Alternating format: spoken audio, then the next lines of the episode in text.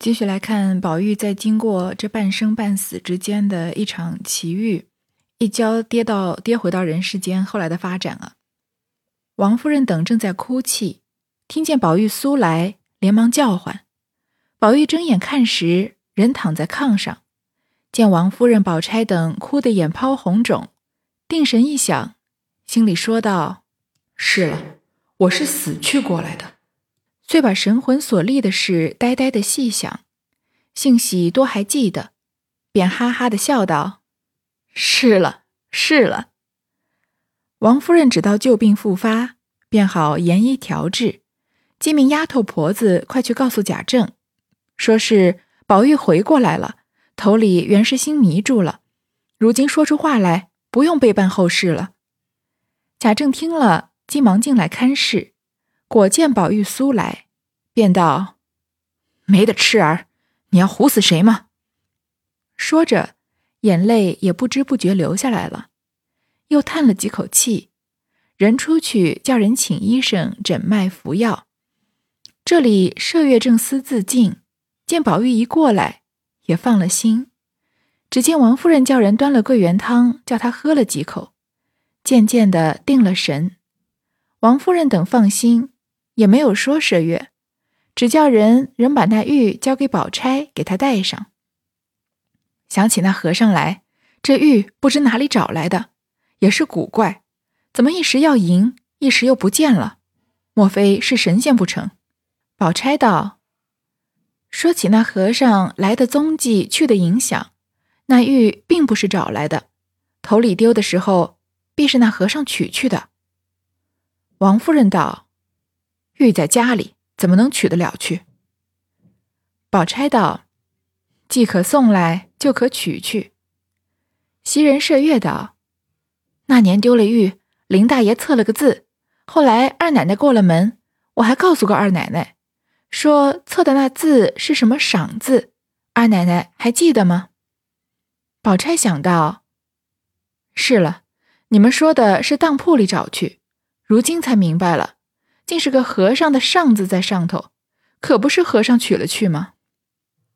王夫人道：“那和尚本来古怪，那年宝玉病的时候，那和尚来说是我们家有宝贝可解，说的就是这块玉了。他既知道，自然这块玉到底有些来历。况且你女婿养下来就嘴里含着的，古往今来，你们听见过这么第二个吗？”只是不知钟九这块玉到底是怎么着，就连咱们这一个也不知是怎么着。病也是这块玉，好也是这块玉，生也是这块玉。说到这里，忽然住了，不免又流下泪来。宝玉听了，心里却也明白，更想死去的是玉家有因，只不言语，心里细细的记忆。那时惜春便说道。那年诗玉还请妙玉请过仙，说是青埂峰下遗古松，还有什么入我门来一笑逢的话。想起来，入我门三字大有讲究，佛教的法门最大，只怕二哥不能入得去。宝玉听了，又冷笑几声。宝钗听了，不觉得把眉头搁揪着发起怔来，尤氏道。偏你一说又是佛门了，你出家的念头还没有歇吗？惜春笑道：“ 不瞒嫂子说，我早已断了婚了。”王夫人道：“好孩子，阿弥陀佛，这个念头是起不得的。”惜春听了也不言语。宝玉想青灯古佛前的诗句，不禁连叹几声。忽又想起一床席一枝花的诗句来，拿眼睛看着袭人，不觉又流下泪来。众人见他忽笑忽悲，也不解是何意，只道是他的旧病。岂知宝玉处处积来，竟能把偷看册上诗句句牢牢记住了，只是不说出来，心中早有一个成见在那里了，暂且不提。贾宝玉醒过来呢，那乱成一团的贾府稍微又恢复了一点秩序，赶紧把贾政叫回来，说他之前是心迷住了，现在好了，不用办后事了。贾政表面上啊，就是气的在骂贾宝玉，说你这个痴儿要唬死谁吗？口气应该也是很严厉的，但是说着呢，眼泪也不知不觉流下来了。这就是前后相邻的两句话，这样写让人突然之间有一点理解了贾政。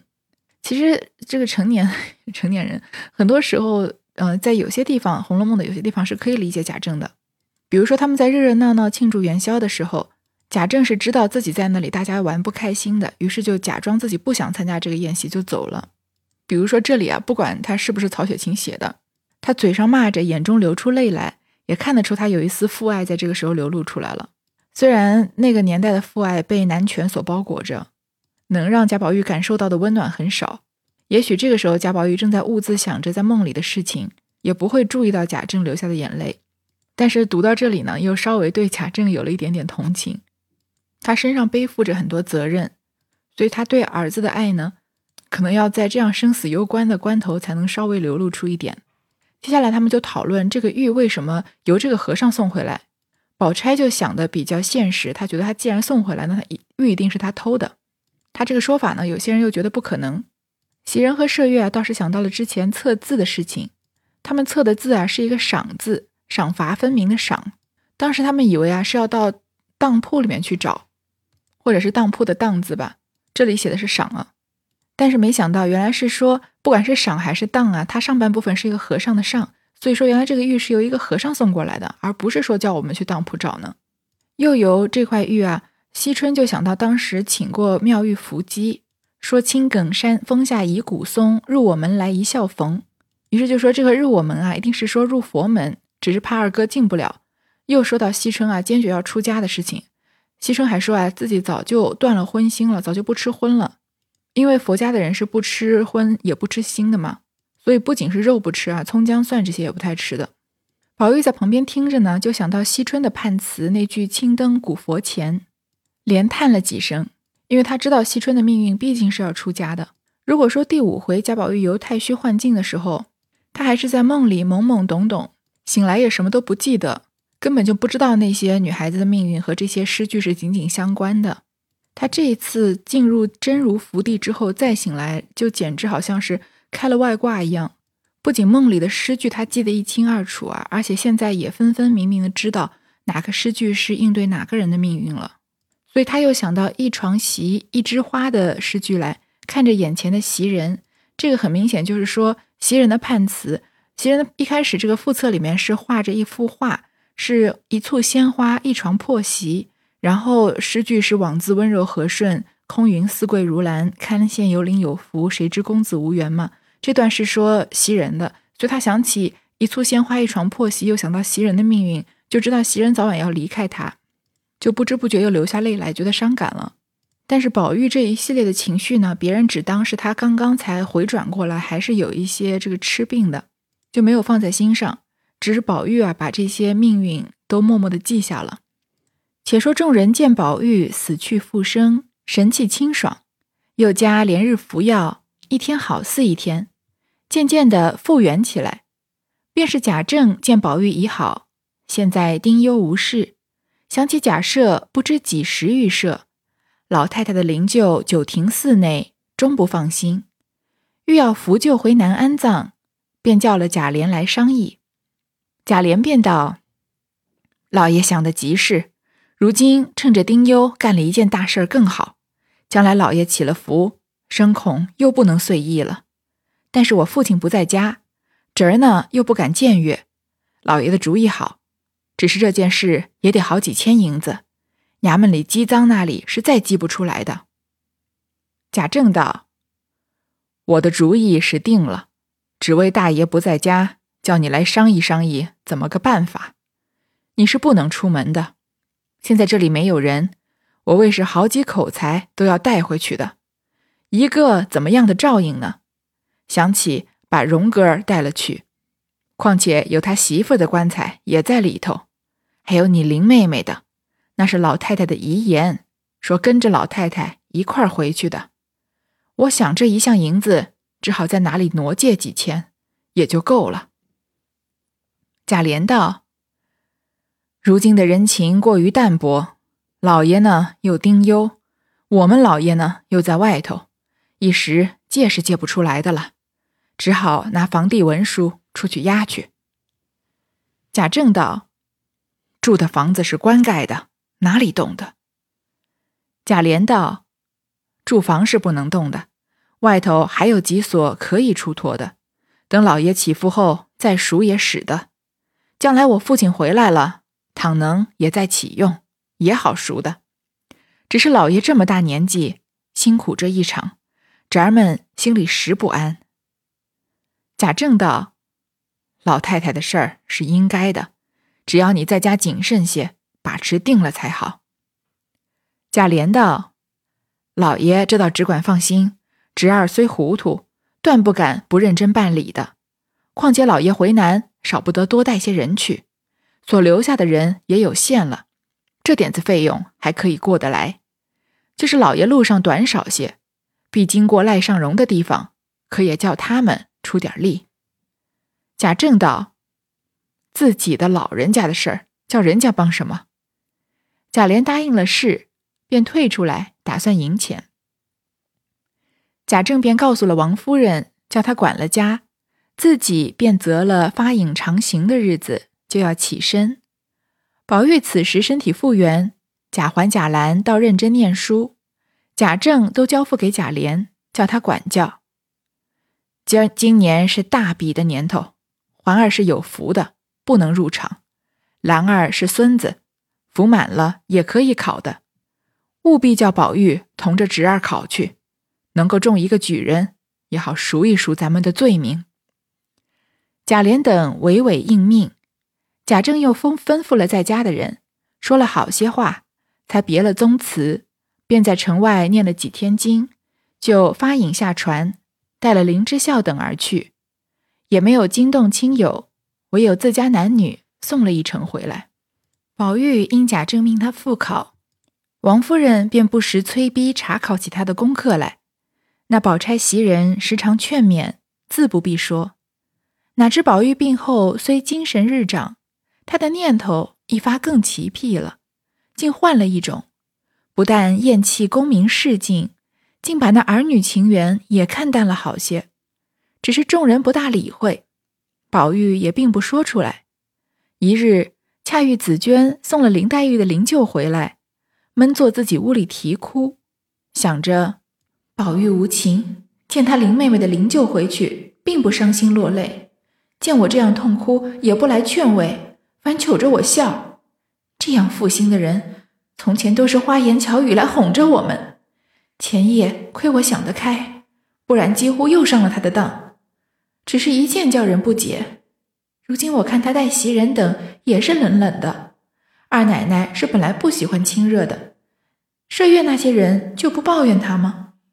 我想女孩子们多半是痴心的，白操了那些时的心，看将来怎样结局。正想着，只见五儿走来瞧他。见紫娟满面泪痕，便说：“姐姐又想林姑娘了。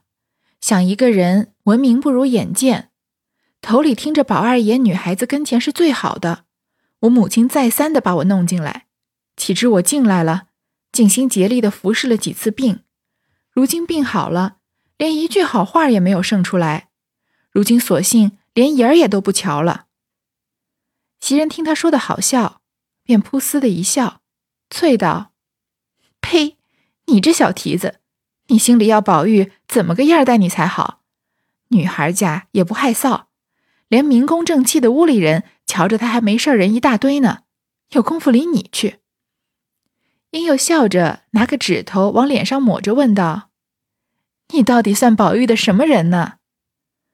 那五儿听了，自知失言，便绯红了脸，但要解说不是宝玉怎样看待。说他近来不连下的话，只听院门外乱嚷说：“外头和尚又来了，要那一万银子呢。太太着急，叫连二爷和他讲去，偏偏连二爷又不在家。那和尚在外头说些疯话，太太叫请二奶奶过去商量。不知怎样打发那和尚，下回分解。其实这么一大段呢，只说了一件事情，就是贾政要扶贾母的灵回南边安葬。”应该就是回金陵吧。本来贾琏是不太同意的，说这么长途跋涉的，还要带着灵柩，也要好几千两银子。这个时候贾家是出不来的。但是呢，贾政说他主意已定，只是需要解决办法，他并不需要意见。那贾琏就说没办法，只好卖房子喽。贾政就说这个荣国府和宁国府是官盖的，怎么卖得了？贾琏就说啊，当然是不动这两府，但是其他的别院还有一些，就先把它卖掉，以后有钱赎回再说。于是呢，贾政就定了，一边是贾母的灵，一边是秦可卿的灵，因为要扶秦可卿的灵回去，所以要把贾蓉也带走，还有林黛玉的棺材，所以要扶着三座灵走。还有呢，接下来就要大比了。大比我们应该之前说过，明清的时候把乡试称为大比。而环儿呢，她亲生的母亲去世了，她身上有符，就还在扶丧期间是不能入场。但是贾兰和贾宝玉是可以去考的，所以希望他们啊能够中举人，也赎一赎贾家的罪名，再多出一个当官的，不然整个贾家只有贾政一个人当官。这么计划好之后呢，贾政就上路了。而这里说贾宝玉啊，他性格又发生了一个巨大的转变，在生病之后，他不但厌弃功名仕进，其实这不算是转变。因为他从厌弃功名仕进到追逐知识，这个转变是后四十回的续作者强加给他的，所以他现在把他又转变回去，所以只是变回他之前前八十回的那个性格而已。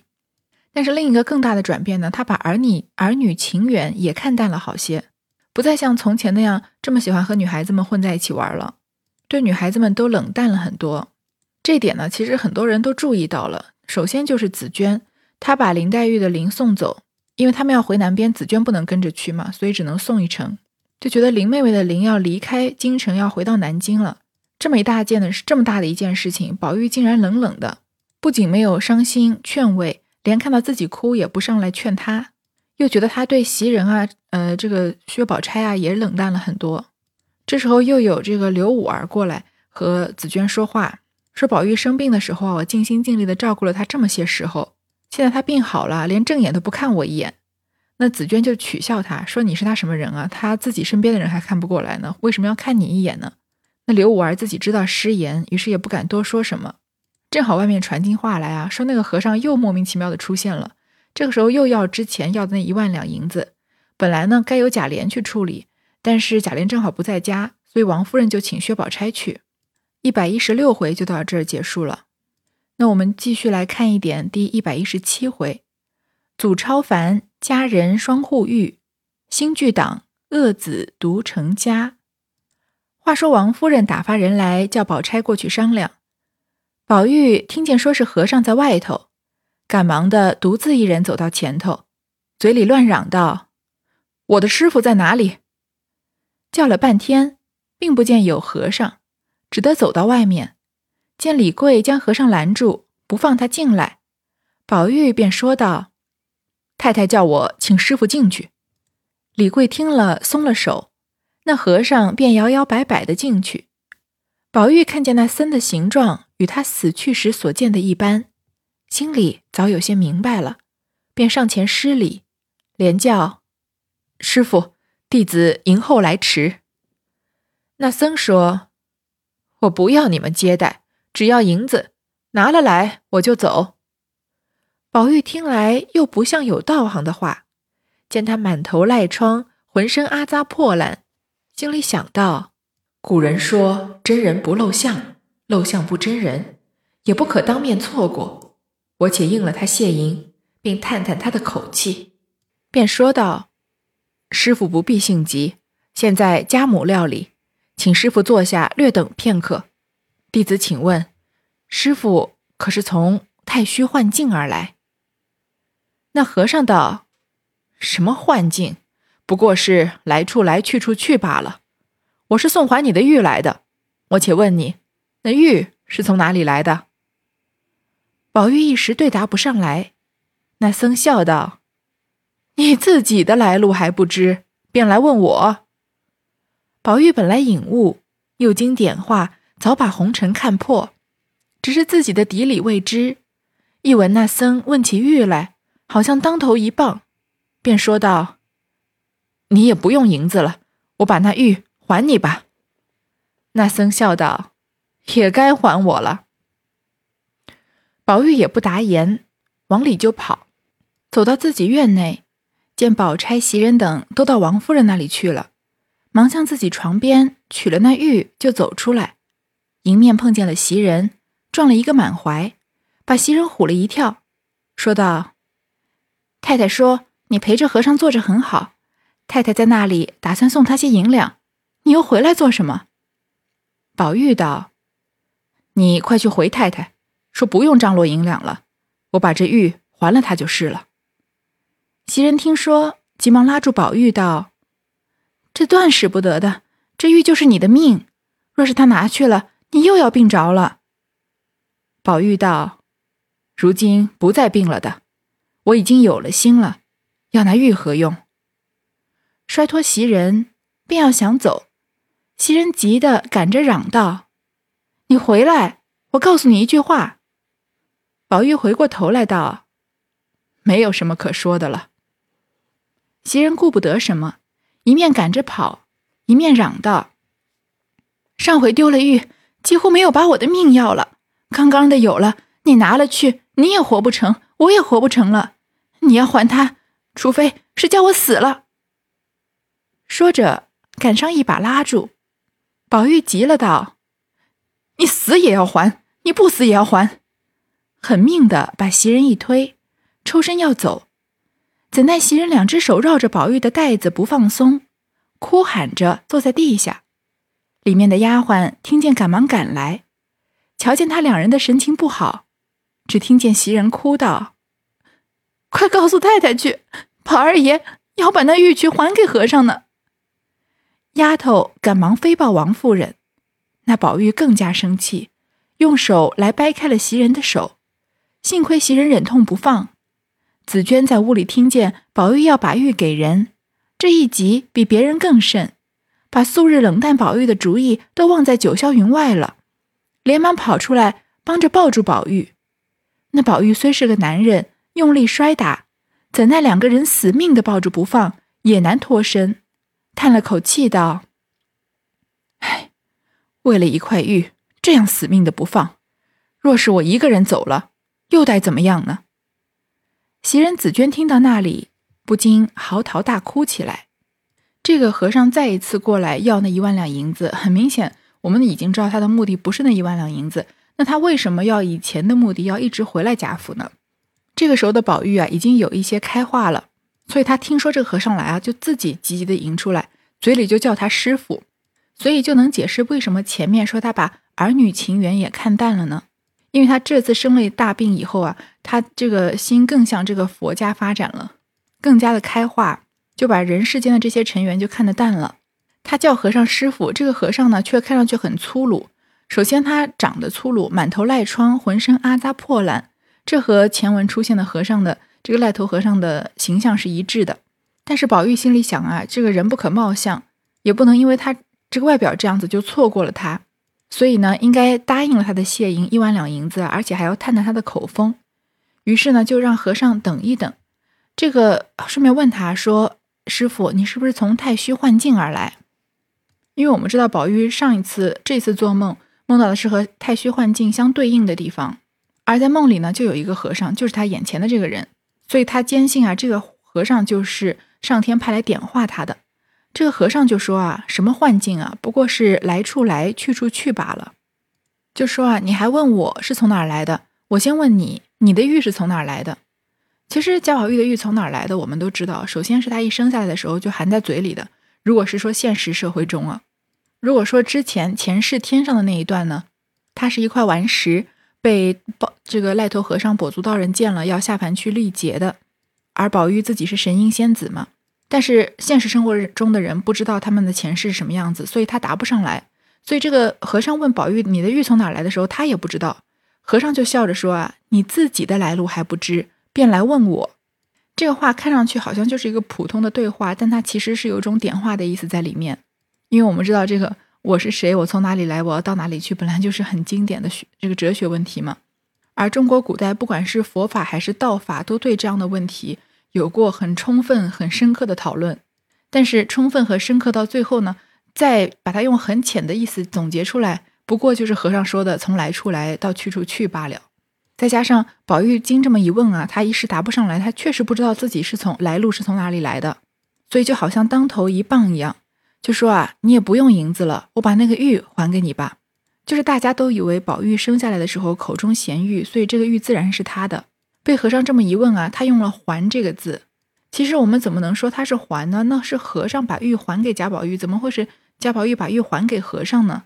就是贾宝玉在这时候想通了，这个玉本来是不属于他的，他只是暂时的拥有了它。本来他的命、他的心是和脖子上挂的这块玉连成一线的，但是他现在有了自己的心了，也知道自己将来要的是什么了。所以可以把这块玉呢，就物归原主，还给这个僧人。而那个僧人并不惊讶，他就笑着说：“啊，也该还我了。”那宝玉和这个和尚在这里聊得很投气，两个人互相之间知道自己说的是什么。而身边的这些女眷当然就是，嗯，非常的慌张了。像袭人，他知道宝玉要把玉还给这个和尚，他就以死相逼，而且就抓着他不放。那紫娟看到啊，也顾不得自己正在冷落宝玉了，因为林黛玉的事情，也过来拦着他。这段的写法颇有一点像那些小戏子在跟赵姨娘打架的时候那一段，可以回头去回看一下那一段，看一下他的写法。而宝玉呢，他虽是个男人，但是他两这两个人都是用死死的拉住他，以命相逼的，所以他很难脱身。于是宝玉就说了一句：“说这个玉你都这样死命的不放，它只是个身外之物，一个劳什子嘛。若是我一个人走了，那又怎么样呢？”那这话还得了？袭人、紫娟听到啊，就嚎啕大哭起来。正在难分难解，王夫人、宝钗急忙赶来，见是这样行景，便哭着喝道：“宝玉，你又疯了吗？”宝玉见王夫人来了，明知不能脱身，只得陪笑说道：“这当什么？又叫太太着急。他们总是这样大惊小怪的。我说那和尚不近人情，他必要一万两银子，少一个不能。我生气进来，拿着玉还他。”就说是假的，要这玉干什么？他见我们不稀罕那玉，便随意些给他些就过去了。王夫人道：“我打量真要还他，这也罢了，为什么不告诉明白了他们，叫他们哭哭喊喊的，像什么？”宝钗道：“这么说呢，倒还使得。要是真拿那块玉给他，那和尚有些古怪，倘或一给了他，又闹到家口不宁。”岂不是不成事儿了吗？至于赢钱呢，就把我的头面折遍了，也还够了呢。王夫人听了道：“也罢了，且就这么办吧。”宝玉也不回答，只见宝钗走上来，在宝玉手里拿了这玉，说道：“你也不用出去，我和太太给他钱就是了。”宝玉道：“玉不还他也使得，只是……”我还得当面见他一见才好。袭人等仍不肯放手，到底宝钗明觉，说：“放了手，由他去就是了。”袭人只得放手。宝玉笑道：“你们这些人，原来重玉不重人呢。你们既放了我，我便跟着他走了。看你们就守着那块玉怎么样？”袭人心里又着急起来，人要拉他。只碍着王夫人和宝钗的面前，又不好太露轻薄。恰好宝玉一撒手就走了，袭人忙叫小丫头在三门口传了贝名等，告诉外头照应着二爷，他有些疯了。小丫头答应了出去。王夫人、宝钗等进来坐下，问起袭人来由，袭人便将宝玉的话细细说了。王夫人、宝钗甚是不放心。又叫人出去吩咐众人伺候，听着和尚说些什么。回来，小丫头传话进来，回王夫人道：“二爷真是有些疯了。外头小厮们说里头不给他玉，他也没法儿。如今身子出来了，求着那和尚带了他去。”王夫人听了，说道：“这还了得？那和尚说什么来着？”小丫头回道：“和尚说。”要玉不要人，宝钗道：“不要银子了吗？”小丫头道：“也没听见说。后来和尚和二爷两个人说着笑着，有好些话，外头小厮们都不大懂。”王夫人道：“糊涂东西，听不出来，学是自然学得来的。”便叫小丫头：“你把那小厮叫进来。”小丫头连忙出去叫进那小厮。站在廊下，隔着窗户请了安。王夫人便问道：“和尚和二爷的话你们不懂，难道学也学不来吗？那小厮回道：“我们只听见说什么大荒山，什么青埂峰，又说什么太虚境斩断尘缘这些话。”王夫人听了也不懂，宝钗听了，唬得两眼直瞪，半句话都没有了。这袭人和紫娟拉住宝玉之间啊，王夫人和宝钗赶过来了。这一下有四个人在他面前，一个是自己的母亲，一个又是自己的夫人。所以宝玉呢也不也知道这个一时之间不可能脱身，不可能真的把玉给了那和尚了，于是就编了一个借口，说只是把这个玉给这和尚看一看，假装自己这个玉对自己贾家不太重要的样子。也许和尚见到要挟他们的筹码没有了，就不会要这么多的钱，或者不会把玉要回去了。这个理由呢，这个唬的也合情合理，王夫人和宝钗也接受了，就是袭人还死死抱着宝玉不放。宝钗的意思呢，就是叫宝玉也不用到前厅去，连和尚的面都不用见。这宝玉就说啊，玉可以不还，但是人他一定要见。那宝钗就决定说可以。那袭人也只好放手，因为毕竟在这个王夫人面前这样抱着宝玉不合体统。那宝玉就冷笑啊，他说：“原来你们看中的是玉，并不是我这个人啊！你既然放了我啊，我就要跟这个和尚走了。”这又把袭人吓得着急起来，又要拉他，但是又不敢在王夫人和宝钗面前太轻薄。于是宝玉呢就撒手走了，在前厅啊跟和尚说了好些话。小丫头回来禀啊，说这和尚说了要玉不要人，不要贾宝玉跟他走。后来呢又和又说和尚和贾宝玉两个人说着笑着讲了好多别人听不懂的话。王夫人就说你翻译不了，还不能给我模仿过来吗？于是就闹叫那些在前厅伺候的小厮来回说了什么话。这小厮就说啊，说什么大荒山啊，青埂峰啊。太虚境转断尘缘这些话，王夫人听不懂，但是宝钗听了呢，唬得两眼直瞪，半句话也没有了。这个我们其实在前面说过不少次，就是在现实生活中的人不应该去讨论在太虚幻境那一段的事情，因为在前八十回，在仙境里面的事情，要不就是发生在前世，要不就是发生在梦里，它是不会回到回应到现实之中的。现实之中的人也不会以这个梦境或者。呃，前世里面发生的事情或者称呼来称呼对方，因为他们不知道，他们和前世是斩断的两两个完完全全两个时空。如果是有连结的话，那林黛玉也不至于这么痛苦，觉得一直被这个金玉良缘所折磨了。因为她如果知道自己是木木石前盟的话，她自然就知道自己和宝玉前世是有情情分的嘛。所以这个时候，王夫人听不懂，其实宝钗也应该听不懂的，但她为什么听了？唬得两眼直瞪，半句话都没有了呢。我们就看这个续作者他后面怎么说吧。好，第一百一十七回就先说到这儿。